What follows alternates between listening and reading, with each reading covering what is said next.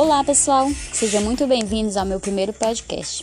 Me chamo Regilane Machado e estou aqui para compartilhar com vocês um assunto muito importante, que é as dificuldades encontradas na educação pelas famílias da zona rural em tempos de pandemia.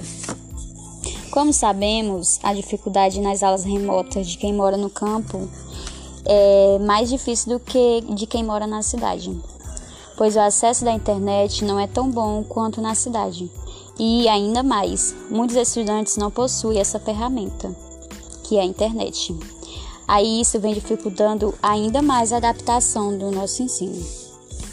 Enfim, para darmos início, quero convidar uma amiga que é mãe, é, trabalha na área da educação e que mora na zona rural, que se chama Zuleide. Olá, boa tarde. Me chamo Zuleide Silva do Vale, tenho 45 anos, sou mãe, trabalho na educação e moro na zona rural. É, pois é, a gente vai entrevistar ela agora.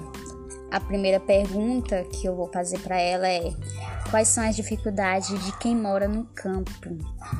A maioria das pessoas que moram no campo tem que sair de sua casa e se dirigir à cidade grande para melhores condições de vida, trabalhando e também para firmar o sustento de casa.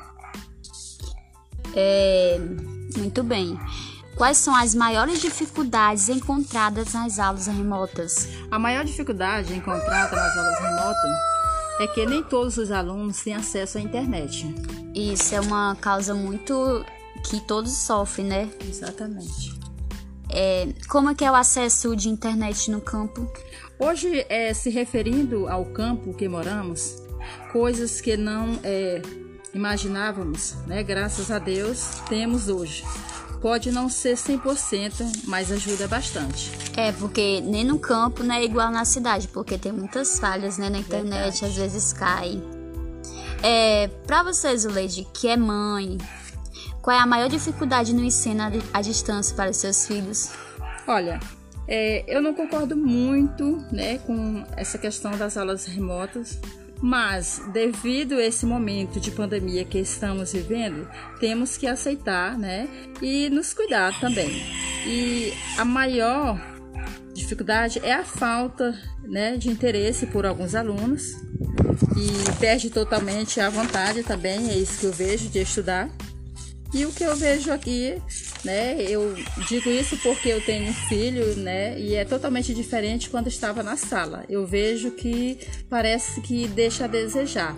Mas isso também eu culpo é, a questão do aluno, quando ele realmente não está bastante interessado. Porque a gente vê que todos os professores fazem o seu trabalho direitinho, todos os dias está é, postando suas aulas, né? Então eu não culpo tanto o professor, eu vejo mais assim também a, a falta de interesse por alguns alunos. Pois é, porque essa dificuldade é muito. é terrível mesmo. É, então é isso, pessoal.